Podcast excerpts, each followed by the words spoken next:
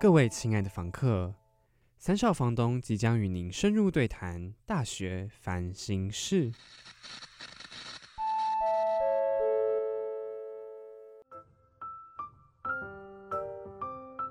叮咚，你遇到了什么烦心事呢？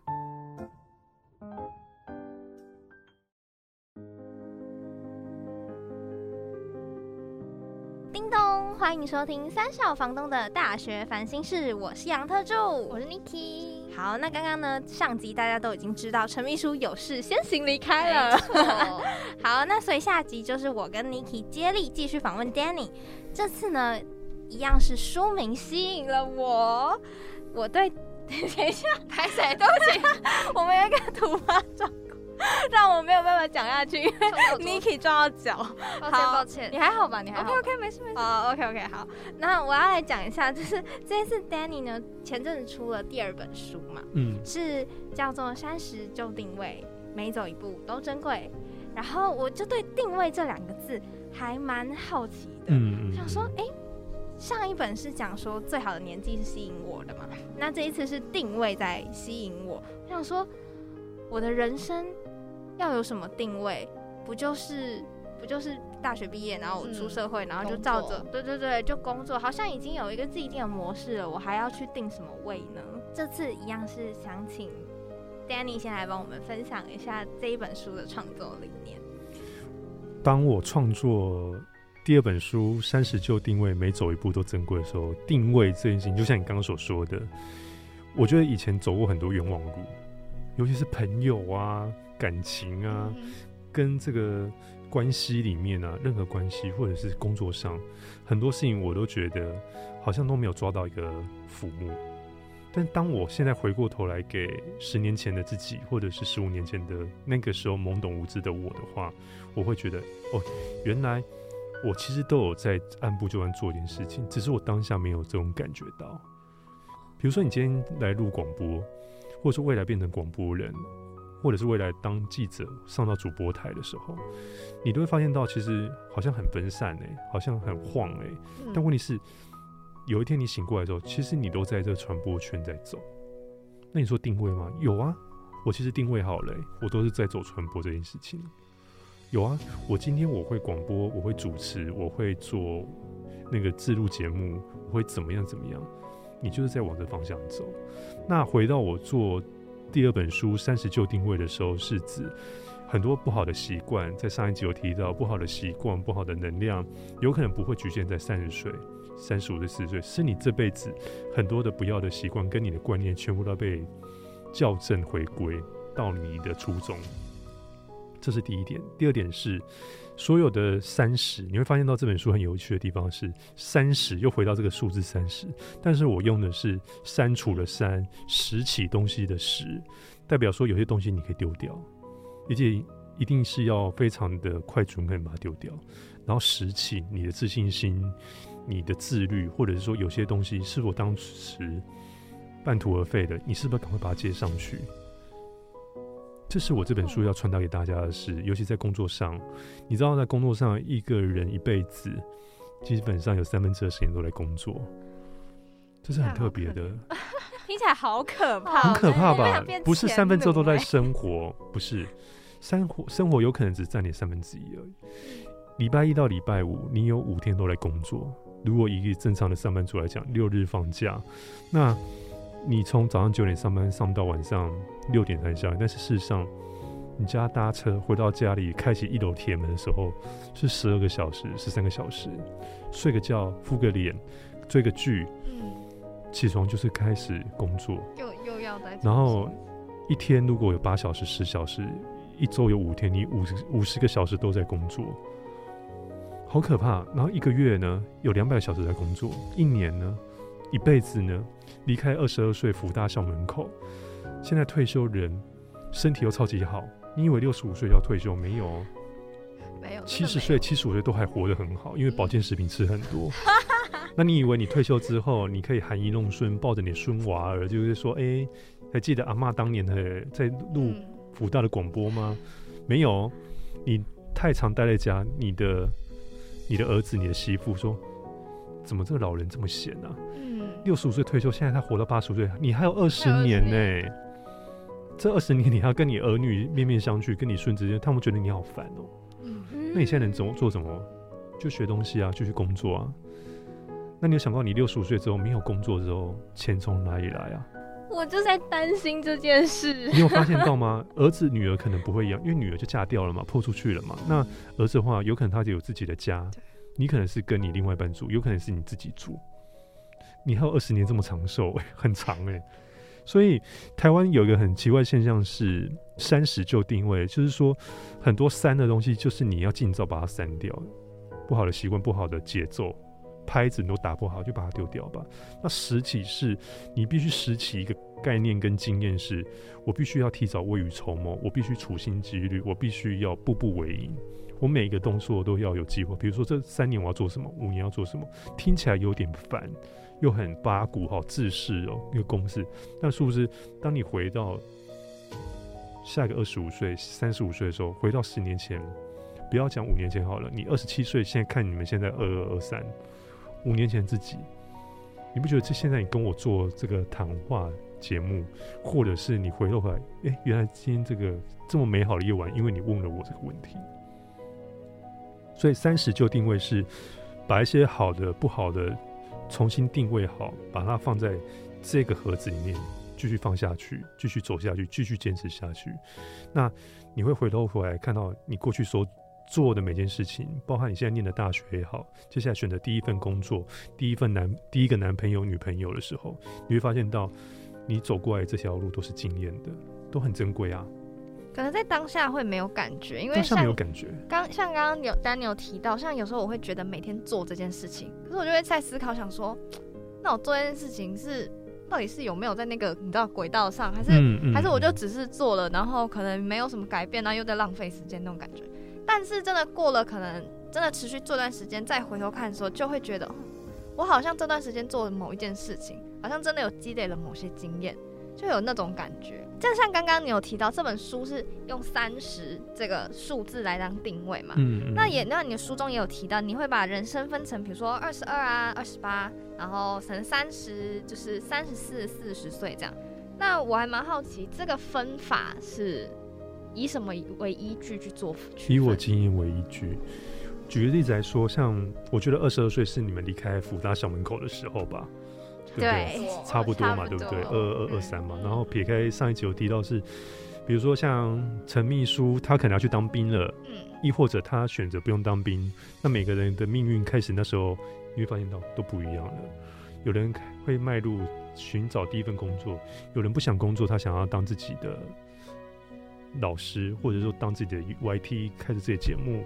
那也有可能是这个人呢选择结婚的。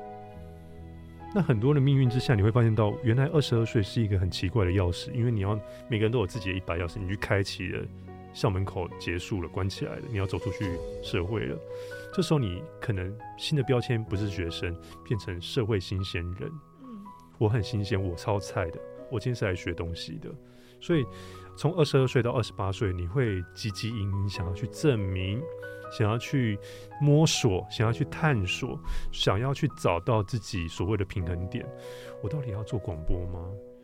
还是我我觉得那个女生好会化妆，还是我去学彩妆师啊？还是我去卖东西呀、当贵哥或贵姐啊？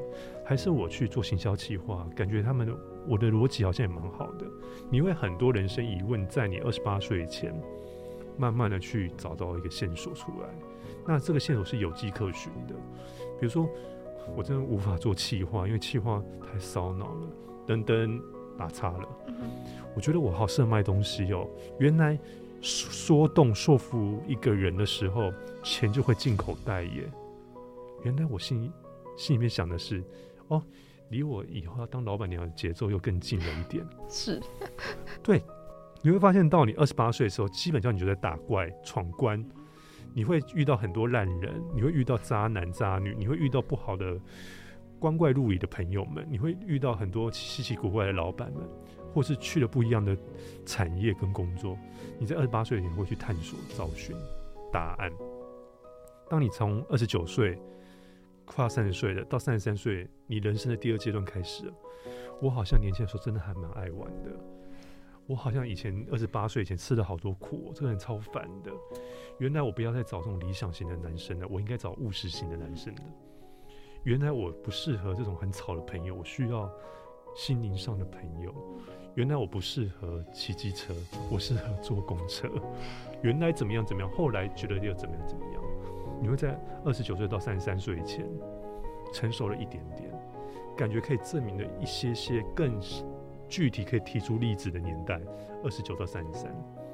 那从二十九到三十三的时候，你会发现到从二十二岁到三十三十年，十八年到十年时间，你中间好像发现到，原来我这十年，你可以已经变成一个，哦，原来我已经当上专员了，我已经当上小组长了，我也会开始教大家如何做东西了。原来我不是会做广播的，我现在对记者实战经验，拿起那个主持的麦，播报现在的气气象跟事件。有可能陈秘书他接下来很会讲话，变说要变成脱口秀。很多事情你可能在三十三岁前就会知道，原来我适合怎么样的人，原来我遇到人是怎么样的，原来跟我超合的人，他们的样子是怎么样。那有些人我不要碰了，有些事情我就不要再做，因为我不太合适，我不是人。有些怎么样怎么样，从三十四岁开始的第到四十岁前，三十。而立，四十而不惑，在四十岁左右，你就开始到，你就 catch 到，你不要再骗我了，因为这个我都知道了。嗯，你会一个老型仔在这种在骗我，啊，不要骗我，不要骗老娘，不要骗老子，因为我都摸过，我都玩过了。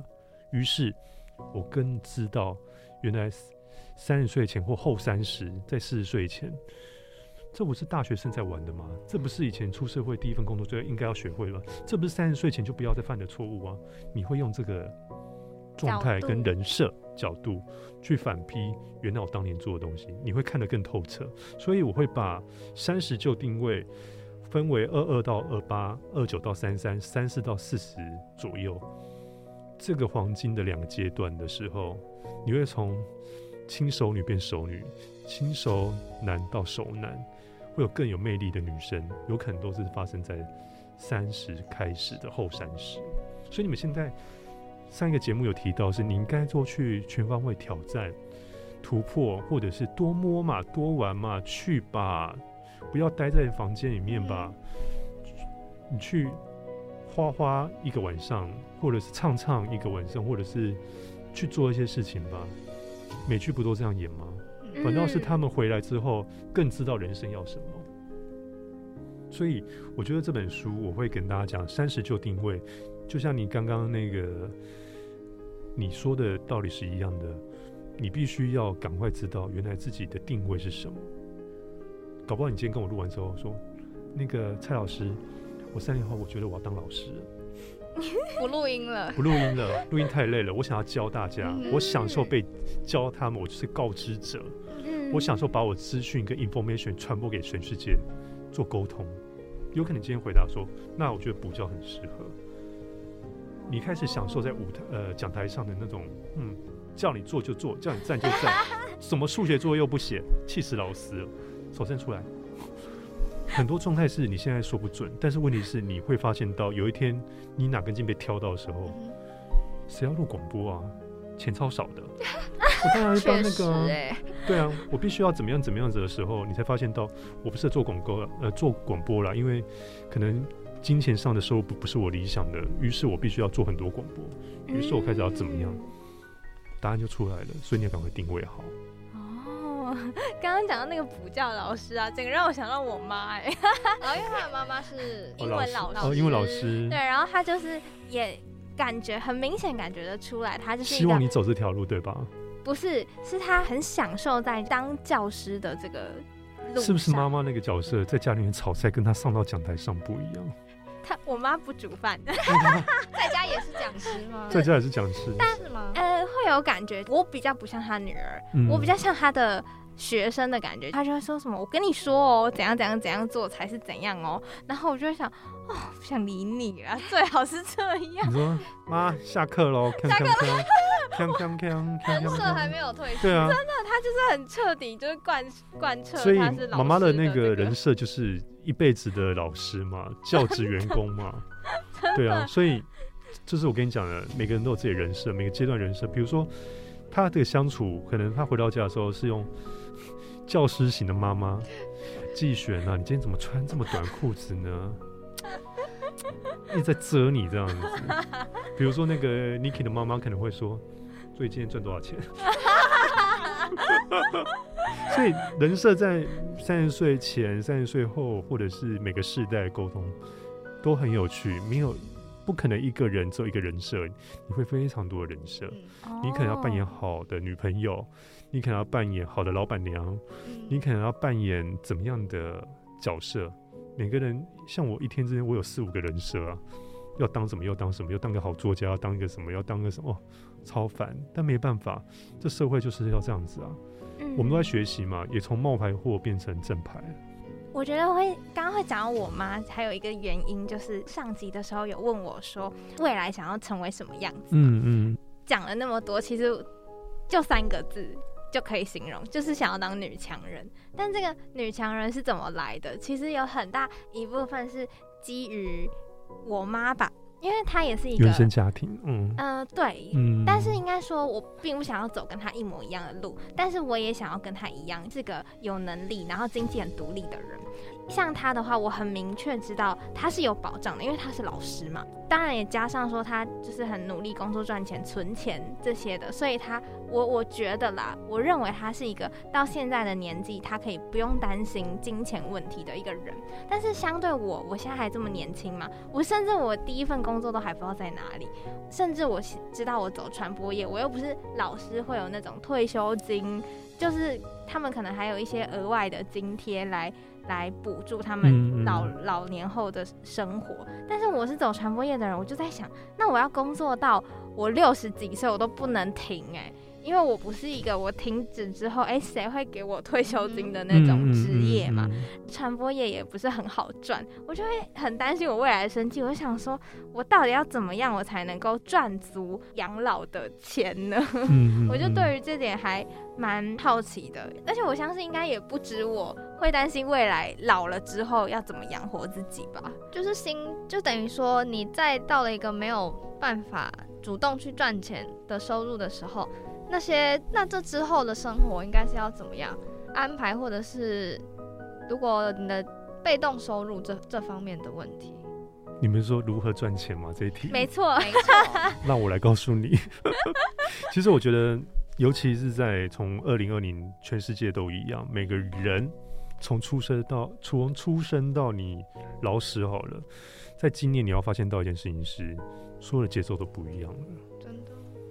你以前觉得好讨厌上课，但是觉得现在上课要很珍惜，真的哎，有没有颠覆了你之前对于课程跟见面这件事情？第二个，你原本以为你的安排的 schedule 这学期要干些什么事，全部都被打乱了，全部被打乱了。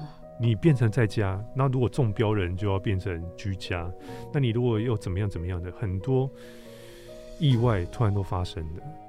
所以这个事情也告诉我们说，当所有的世道跟市场整个都在变化的时候，你应该要做就是，亲爱的大家，你们不能只有一个技能，你不能只有一个技能而已。会计师，你不会只会算钱，你还要学会计、出纳、记账。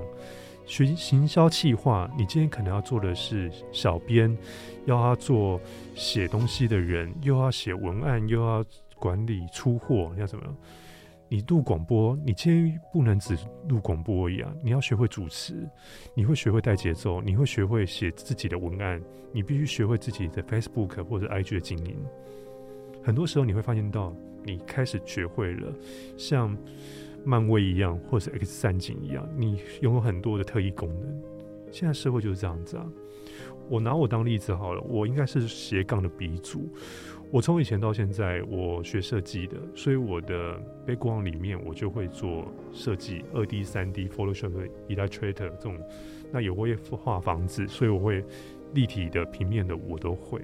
但是我不想用那个技能，我把它收起来。但是我的 common sense，我的 sense 还是有的。我会看，哎、原来这个搭配，哦，这个穿搭或者生活上怎么去运用色彩，想实验 YK 还是 RGB 的时候，我听得懂。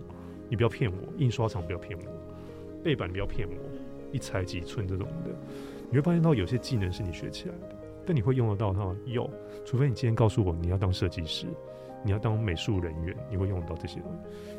但现实层面来讲，我不，我觉得那个收入很低，我就选择把它封印起来，保留起来，放在盒子里面。我开始去学公关、企划、广告、传媒，因为我觉得这个是一体的。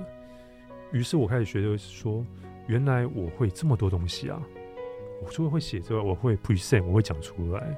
我除了会录广播以外，我可以录自己的那个频道变 podcast。所以你会发现到说，从今年或者是回退到两年前，二零二零开始，你们也是你要提早未雨绸缪。你今天不能只有一个技能而已，你可能要录广播之外，你要不要学会什么叫 podcast？你要不要从 podcast 里面延伸到自己的频道，或者说自己的自媒体？自媒体是在这三年、四年、五年之内很夯的一个名词，就自媒体。那早期就是业配嘛，嗯，就是说你可能帮这个品牌、帮生活用品、快消品，或者说餐饮去做业配的时候，你会发现到说，原来我认真经营分享我的生活，是有人可以发现到的。举例来说，前阵子那个 Netflix 有一个叫做《Emily in the Paris》。艾米丽在巴黎，我讲这个大家比较年轻啦，就是说，你看他只是从一个他是美国人，对不对？对他不是去法国吗？去法国之后他是水土不服嘛，然后开始觉得哦好沮丧哦，就在四楼走错房间到五楼，他遇到 Gabio，那你觉得这个什么东西？不可能。所以呢，就告诉你说，你除了要学会一些技能之外，你要学会的是 social。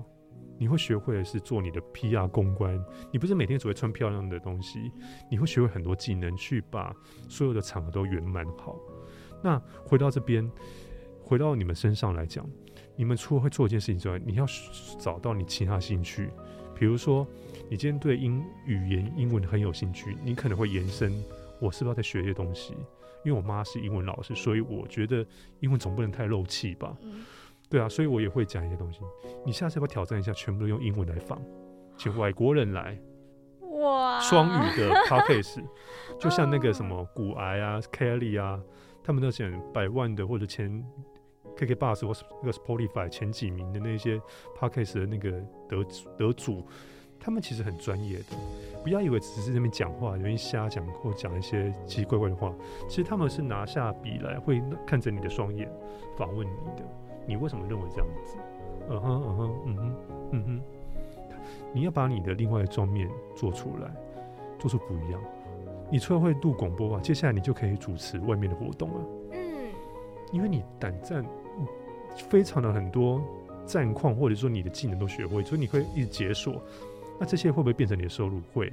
所以呢，回到这边整理一下，你必须要有自己的本业，一个月要的主要收入它是不会断的。其次是你的兴趣，兴趣延伸到斜杠，延伸到副业。有一天，当你的副业赢过你的主业的收入的时候，哇，你报喜啊，你赚到了。真的，你那边原本的原本以为固定的，它变成一个，比如说一个月三万、三万、三万、三万、三万，固定的嘛，不会变嘛。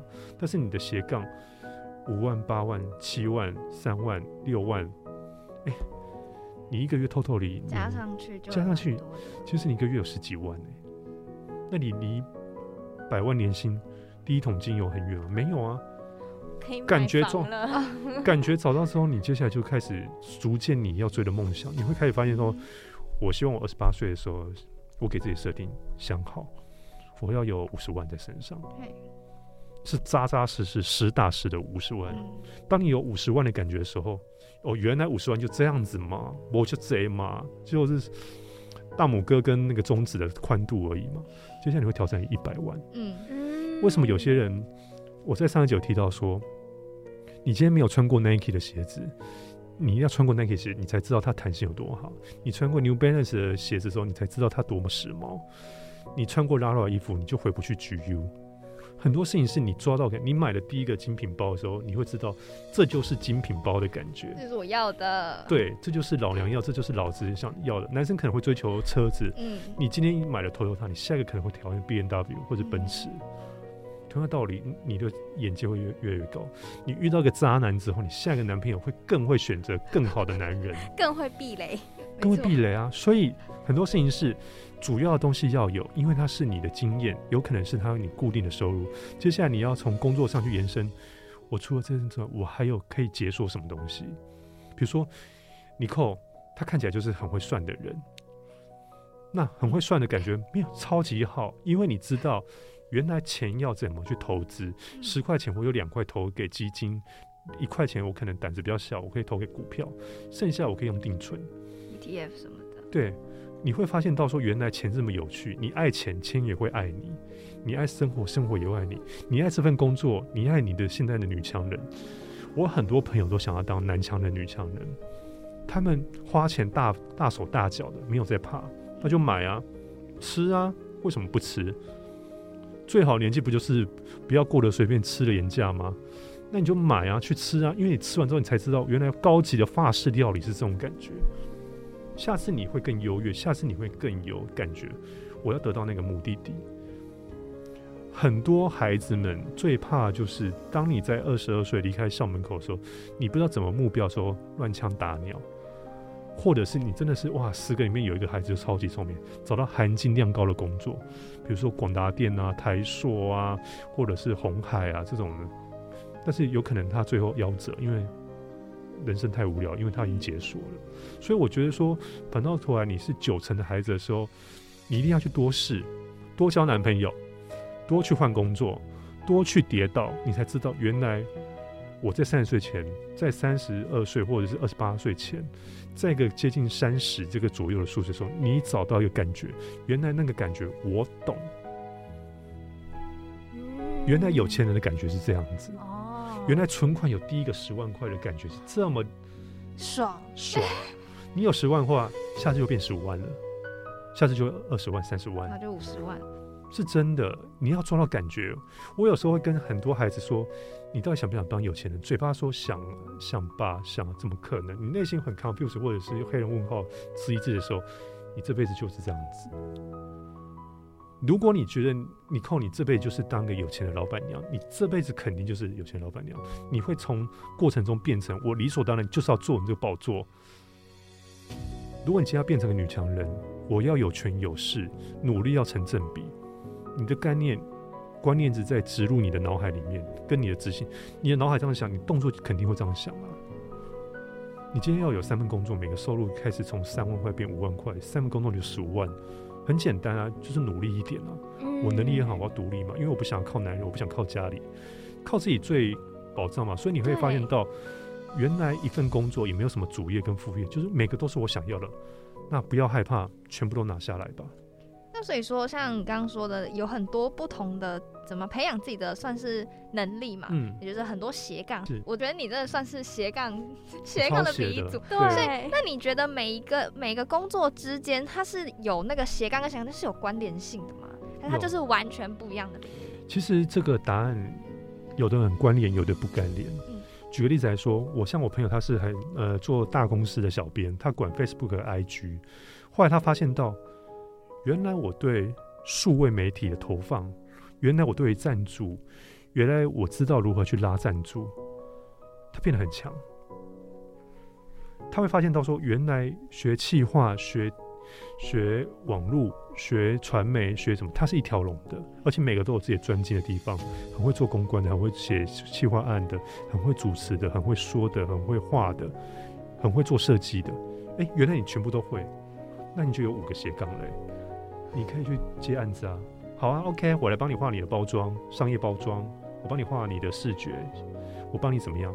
哦，你需要一个提议案，我可以帮你做企划案，我一个案子收你五万块。你会发现到，原来你开始 K K K K 一个一个都开始解锁了。嗯，哦，你要主持人，我也 OK 哦，我周末帮你主持，我收你两万块。因为你有说原本你是读设计嘛，是但你后来是发现你对公关啊、行销有兴趣，所以你去学。但是是去哪里学呢？因为你一旦踏入职场之后，别人不会给你机会跟时间去学嘛，他要配你，怎么可能让还要等你学？那这个怎么做，对不对？对，你就要首先继续去那家公司啊。比如说，像我是学设计的，有没有？我后来发现到，广告公司、公安公司，他们里面有个那个部门叫做设计部哦或美术部。先用自己有的能力对，我就进去那个公司当那个 designer 或是 art。后来他们在讲话的时候，我都听得懂。我有一天呢，我就鼓起勇气，我就跟我自己说，不是这样说吧？我每天坐在那电脑前面，做到人生都很怀疑人生，我动作又极快了，我超级急性子的人。我一个 Photoshop，我这个三 D 建图，这个建图啊 render 出来，我就没事干啦。我后来就有一天，我就拿下我的滑鼠放在那边，我就认真听他们在干什么。他们在比稿，他们在讲他们的 present，他们的理念，五 W E H，然后十字象限什么什么的。我说这有很难吗？这不是在跟客户或者跟老师 present 我的作品理念的道理是一样的、而且那个人就是喇叭嘴啊，好会说，好会说，但是问题是，他就是讲他的概念，但事实上执不执行、做不做完，倒是另外一回事啊。哎，等一下，这不是跟我当年在做设计理念是一样的？我必须说动台下的教授，让他发现到是原来我有这方面的才华跟才能，那就开始学说话嘛，开始学说公关嘛。于是我有一天我就鼓起勇气跟我的直属主管说：“哎，那个我可以培养我的那个企划能力吗？我觉得我也蛮会写的、马上解锁我写作的能力，因为我在高中的时候，我有参加论文竞赛，有拿到前三强。我想说，那不是我以前埋在盒子边被保留的那一块技能吗？我解锁了，我开始写东西，我开始形容东西。那写是一个回事，但你说出来又感觉台面上讲的又另外一回事。我发现到我也很会说、欸，我很真实地把我的感受给你讲出来。我觉得什么样怎么样怎么样，我觉得应该要怎么样怎么样，而且我觉得方案应该怎么样怎么样。那我觉得带表情带动作，图也是我画的，提案的内容也是我写的，上台讲的 present 那个人也是我的。那我三个都会啦，一手包办，一手包办啊。那你什么东西被解锁了？难道今天叫你去主持一个户外节目，你会丢丢吗？你会紧张吗？不会不。会啊，你会啊。嗯，你控你嗯会啊，季璇你会啊，都会啊。你解锁三个技能，真的哎，而且这些能力，你他刚刚说他以前写过论文，你可能在当下你也不会觉得我参加这个论文有什么。对啊，我以前觉得学国文课那些什么李白居啊，什么苏轼啊什么的，我就觉得他们是怪人啊，嗯而且胡适什么的，我就说眼睛不是要去看眼科吗？怎么妈妈会去舔他的眼睛呢？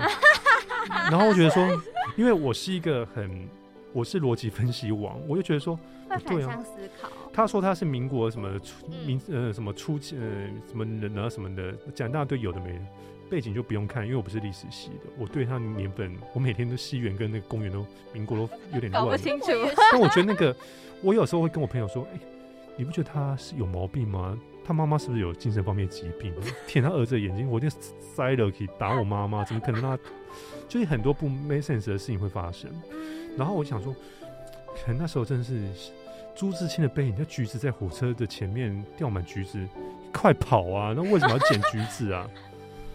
不要被橘子但也被普悠玛或者自强号给掉。然后我就觉得说，这事情，我就觉得很多事情，我是一个逻辑还蛮想，就是这不符合时事啊。嗯怪嘛所以后来发现到学国文这件事情好像没什么，只要你会说话，基本上就是好国文的嘛。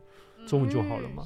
但后来发现到，呃当你在写东西的时候，写文案的时候，小编在写文案的时候，你会感觉，幸好我知道这个成语的意思是什么，幸好我知道朱丽叶他在讲什么，幸好觉得时事梗，原来橘子可以绑虾皮很多的广告的梗，原来是这样子来的。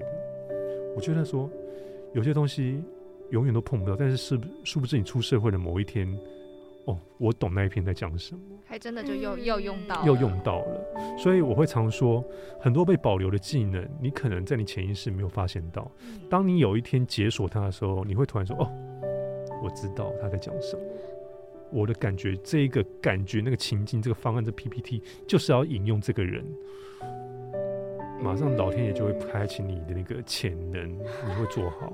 所以回到这边，我觉得在三十岁前或者在定位前，你除了把自己的无可奈何、莫名其妙，或者是那些你觉得这辈子可能碰不到的，有可能是这辈子不会碰到，除非你今天不不想解锁它的技能。事实上，你所有工作都是一连串是有因果的轮回的关系。你找工作，你在找男朋友，你在交朋友的时候，你在这回合没有学习好，把它 finish 荡下来，完完结它、结案它，这事情还是会绕着你跑。比如说你今天就遇到这个情感勒索你的人，但是你就是一直都没有学会去解锁他。你下一个遇到的朋友圈还，是一样你。下一个遇到的男朋友，你下一个遇到的老板就是这样子的人。情勒界的最大魔你。情勒这件事情，你没有把它解锁好，或者说你说服自己，由衷的说服，或者心甘情愿去接受的话，很多事情轮回一道又重新再来过。所以我觉得回到这边，现代人要学会技能，就是说你要有自己的最强的专长是什么，因为它有可能是变成你的工作。其次，你可不可以再解锁所有的技能呢、这是第二个。这个技能有可能会让你兑现，让你的才华兑现。原来你会主持，原来你会录广播。我除了白天是广播喽的身份之外，我晚上可不可以录这些节目？我就是广播人啊。我到时候我要开始自录节目啊。我开始邀请我认为的大媒体嘛，像那个 Niki 刚讲的很好，很多事情你做一次、做两次、做五次、做十次没有感觉，当你开始做了一年、两年、三年，天哪！你访问将近一年里面访问五十二个名人，五十二个有蓝勾勾的人，天哪！三年之内，我操！我老娘我访问了一百五十个人呢，而且还叫得出名字的，这就是你的人脉啊。那有些人会跟你很好，你们还会私下交流或者讲怎么样，或怎么样的，未来的事情都说不定啊。搞不好你最后原来你访问第四十八个人以后，他是你朋友帮你引荐的哦。我知道你靠我上过他节目哎、嗯他人很好，一定要你一定要去他们那边公司上班，很难讲。所以我觉得你们都是非常 lucky 的人，是你可以接触到学校以外的人。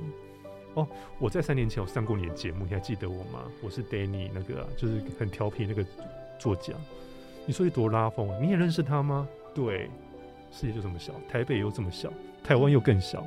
嗯，所以我觉得留给民生，留给别人去打听，你们现在所做的一些能量跟资源，以后都会帮你解锁。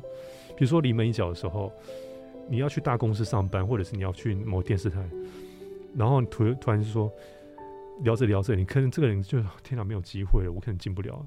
但是因为你主持人就那个 Danny 是不是有上过你节目，话题又突然被燃起来，你就被录取了。很多事情你觉得当下没有什么，但是事实上他在帮你后面铺路。嗯，有可能是你不知道而已，不知道而已。嗯所以我觉得说，你们现在这个戏是最传媒嘛，又是告知者，你会遇到外面世界的人，这都是你们的善缘跟好的机会啊，就抓住吧。搞不好你以后在开咖啡厅的时候，或者做自己的服饰店的时候，老娘以后是以前是名嘴、欸，福大之花、欸，之花对啊，全辅大都要挑啊恭维呢。真的啊、你们现在做的事情不就是听福大给你们最好的，平台平台啊对而且还是 FN 可以听得到的。是对吧。刚刚有讲说，我们除了本业之外，对发展你的斜杠产业嘛。但是如果说今天斜杠产业可能刚起步，我不太熟悉，哇，那可能一不小心某个 case 被我搞砸了，反而变成我，呃，我好像做赔本生意。这个时候，你的斜杠产业有可能就会斜杠不下去了。我要怎么把它救回来，起死回生，或者是再找到其他的斜杠继续辅助我的，也不是辅助本业，但就是说让你的生活可以有更多的财源应。该说，因为是斜杠，所以它就没有你的本业这么的，你知道可以做这么好，所以在做的时候可能一定会有就是破街啊，或者怎么样啦。那这种状况的时候要怎么办？我觉得所谓的斜杠跟副业，又好，我们讲斜杠好了，副业真的是他已经成收入的时候再说副业。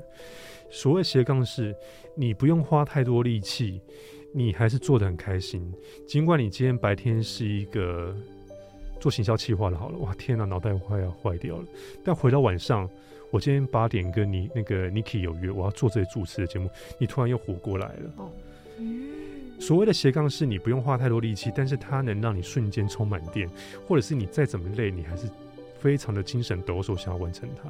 举个例子，我有太多的身份了，我白天是一家公司的老板，我每天有开不完的会，五六个会，然后很多同事要跟你 complain 一些牛鬼蛇神或者是妖魔鬼怪啊，他为什么要这样？大堆声音，我要学会听重点，像我都会说，所以重点是什么？你需要我怎么帮你？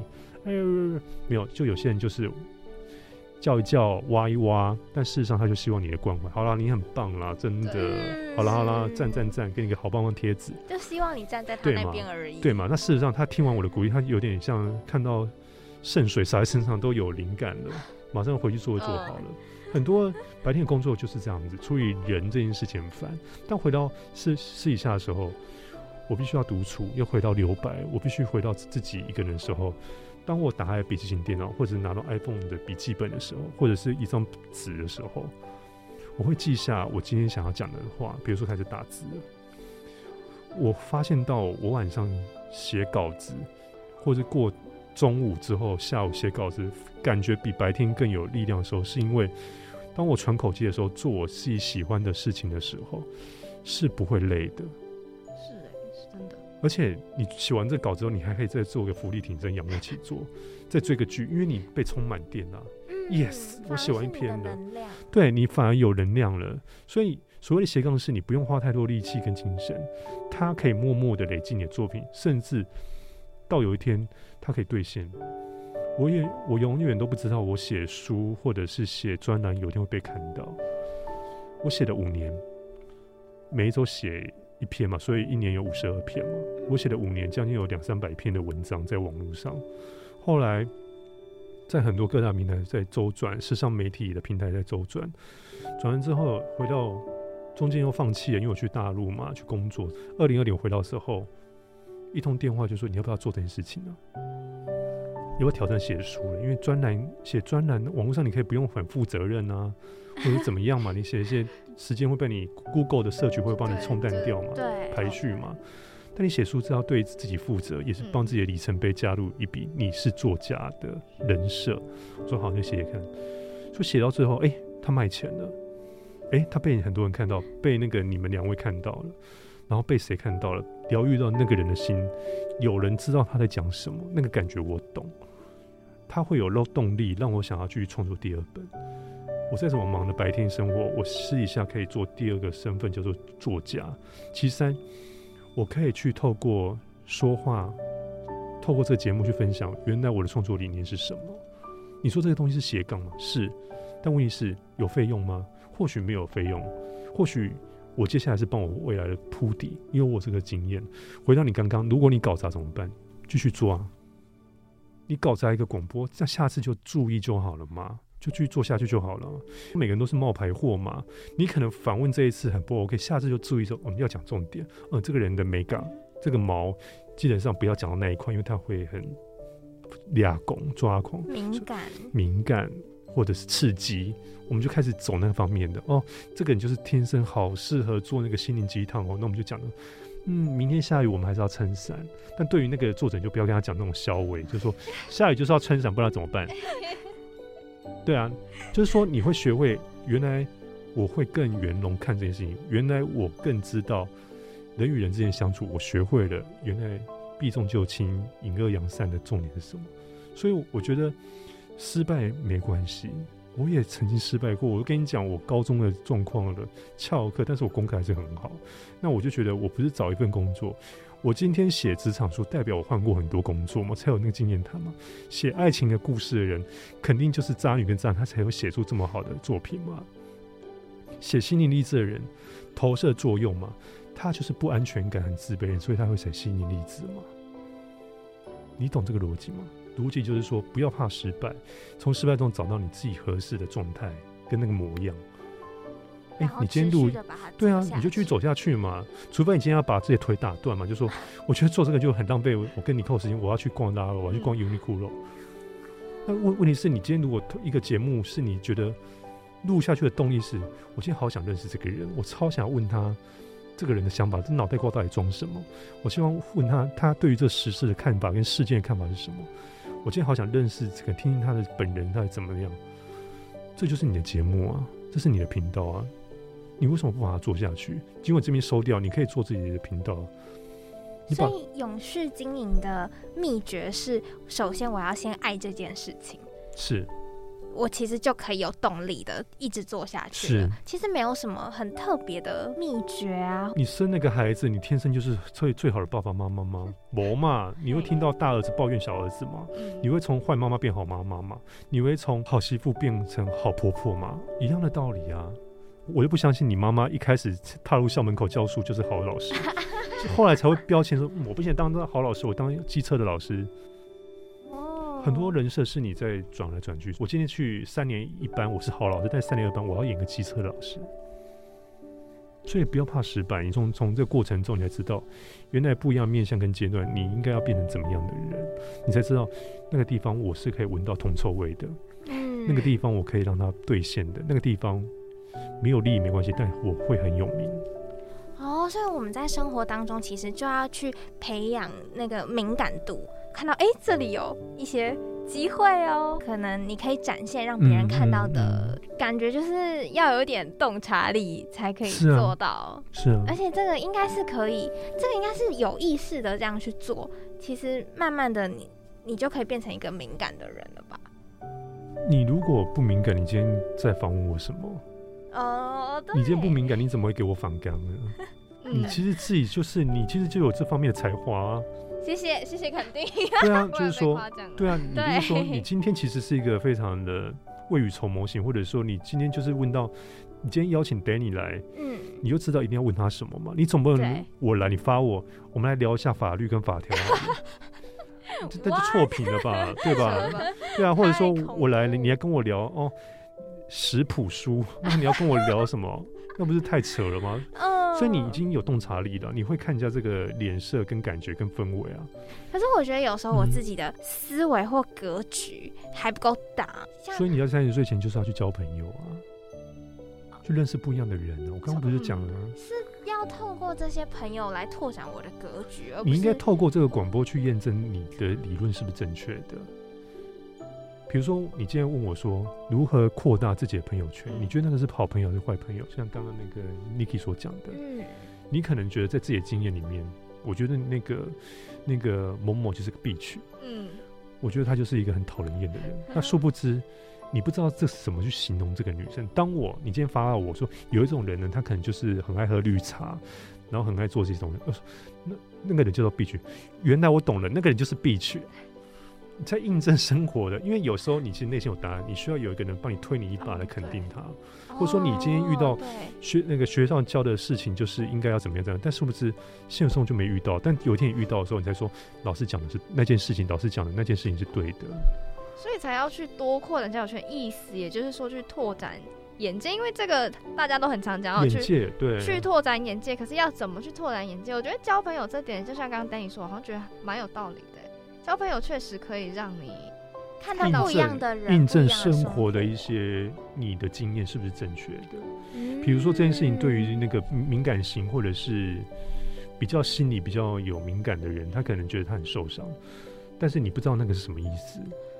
但是问题是，比如说这件事情发生在我们三个身上，哎、没有啊，嗯，还好吧，他在开玩笑吧，怎么可能讲真？但是对于一些人，敏感型人，你这辈子可能不会遇到敏感型人，但是问题是，还真的今天有一天遇到一个同学，他是敏感型的人，当时你就会知道啊，所谓敏感型的人是什么样。老师或者是讲者说，这个世界上有些人格的心理是敏感型，说怎么可能？大累累不就最好吗？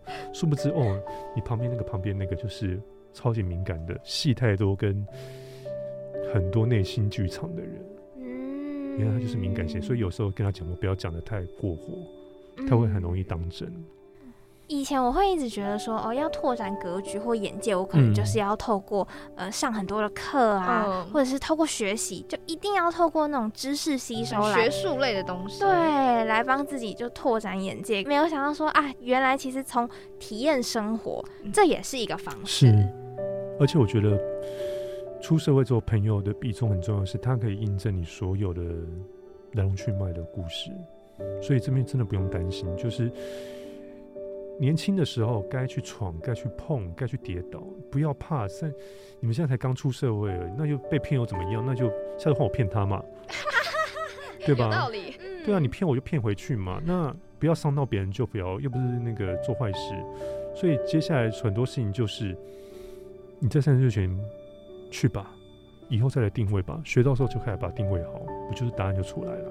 嗯，那最后如果要选一句话来送给这些三十岁以前的青年们的话，嗯你会选哪一句话来送给大家呢？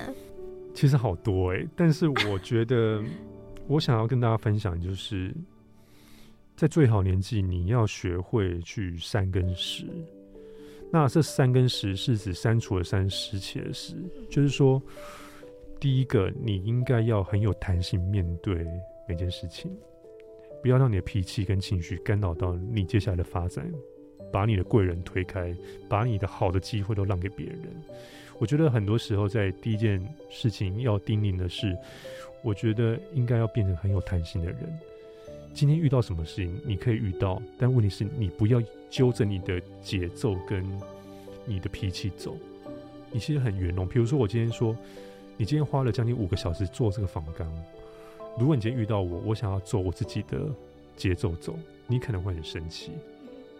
但如果今天你只要说好啊，那我们就不要看仿纲，我们就直接直球对决嘛。你看今天聊这么多火花，完全不是仿纲上的照本宣科的一些内容，但反而读者就想要听到这个最真实的东西。你看多舒服，又可以双赢，何尝不是就是你把规则跟那个条件教条拿掉，教条拿掉嘛，你变个有弹性的人嘛，所以你发挥空间更大嘛，得到了报酬跟收获一定比你照着节奏走来的多。那结论就是你要变成有弹性的人。那其次，在三十岁前，我会希望听众朋友，如果你是三十岁前的朋友，脾气再怎么出社会遇到一些莫名其妙的人，或者是怪老板，或者是怪里怪气的公司，请你把它当做是打怪的过程，不要沮丧。你这回合破关了，下一次就不会遇到了。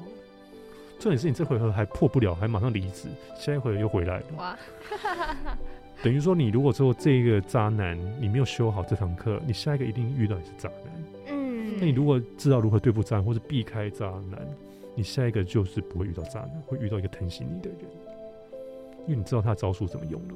嗯，Danny 讲的送给大家。很多话都非常非常的好贴切哦。对，他是用反骨的方式告诉大家，嗯，可以怎么反向操作哦。是。而且他有那个实际的例子，对，就不会看像刚刚举例说哦，呃下雨下雨就要生产这种，对不起，我还是很尊重那个朋友或者是这个名作家，但是有时候我会觉得说，如果梦想要爬完或走完，你为什么不坐高铁啊？我要坐飞机啊？有道理啊。对啊，你为什么要苦自己明明有？捷径，为什么要苦自己？那你为什么要绕一圈去做这个东西呢？对，其实有时候我也会这样想，哎，就是很认真去想一下，呃对啊，梦想跪着也要爬完，但是柏油路很脏，有狗大便，我为什么要用爬的？其实人生还有更多更好的方式可以做，那就欢迎大家来听这一集，这集是干货满满。那我们再次感谢 Danny 来到我们节目，谢谢两位，谢谢谢谢谢谢。那身为书迷的我呢，要偷偷的帮粉丝们问一下，接下来有没有什么规划？有，今天很开心来上到你们的福大之声，遇到三位，现在是真心话时间。然后好第二本很重磅的作品《三十就定位》，每走一步都珍贵，开始真的跑宣传的这样。那我觉得今天会选福大的话，第一个就是我觉得我有个使命在，是想要让很多刚萌芽的孩子们，尤其在三十岁前，你也有六年到七年时间，不要怕跌倒，勇敢去冲，勇敢去做你自己想要的事情。那包含交友或者择偶，或者是选择工作的时候，你会更有方向，不要去怨怼，因为这以后都是你满满的解锁的那个盒子里面的东西。刚有提到，那其二就是来到福大之声，我觉得很舒服的地方，是因为我是新庄人，所以回到这边，我觉得有一种回到就是回到娘家的感觉。家的感觉，所以很放松，也是没有照本宣科去讲里面的规则，但反而用很实物的经验去分享，你该怎么去避雷，你应该怎么做会去迎接雷，或者说你如何对付雷。那相信大家听到的这两集应该收获是满满的，能量也非常的充足。嗯，那就欢迎台北、高雄、台中的朋友们去见 Danny 喽。没错，希望之后 Danny 还可以带来更多更好的没作品。问题，我期待再回来。好，OK，我也很期待。那我们今天就结束喽，拜拜，拜拜。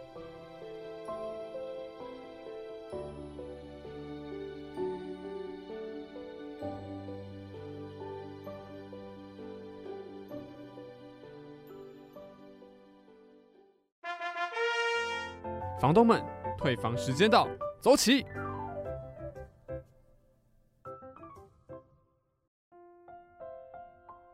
又到了退房通知书啦，要离开了，好舍不得哦。真的，等一下就要走了哎。那个等一下就是隔天的中午以后才要走，还有一段时间，还没有这么快。而且退房之前呢，还有一个任务要先交代。什么任务？什么任务？你说，就是对今天 Danny 分享的一切，你有没有什么感想？有，我觉得很有感想，是因为有聊到，刚刚就是有聊到说。呃，我们现在到了一个年纪之后，你会开始要去删除一些人生当中不必要的东西。我觉得很有道理，因为我有时候就真的会是因为很多个人的情绪或因素，觉得哈这个舍不得，那个舍不得放。可是就像他刚刚说的，你在三十岁之前，有很多脾气呀，或者是一些不管是人脉也好，你要先去经历过之后，你才能去丢掉。所以我觉得哦，还蛮有道理的。我现在就会开始思考说，哪一些是要心去经历，哪些是要丢掉的东西。嗯，我自己的话是以前一直认为要等我存够钱之后才可能享受生活嘛。可是等我可以享受生活的时候，我已经是一个老太婆嘞。没错，根本就享受不到什么啊。但是听完他分享之后，我才发现说，年轻时就享受生活不是不可能呢。只是你要用对方法，真的，我觉得做事啊，一旦有了方法之后，就会可以更快、更有效率到达你想要到的地方。没错，希望房客们听完这一集呢，能对生活燃起希望。有任何感想，也欢迎留言跟我们分享哦。最重要的是，别忘了追踪我们的 IG Three Landlords。这真的是我最后一次念了，Oh no，也是最后一次跟你们一起录音了。好了，但是我们都不能伤心，我们未来还是会见面的。生活处处充满希望，处处充满可能性，不用担心，不用担心。好吧，那我就只能乖乖退房，乖乖的离开烦心事喽。各位房客们，再见啦，有缘再见，拜拜，拜拜。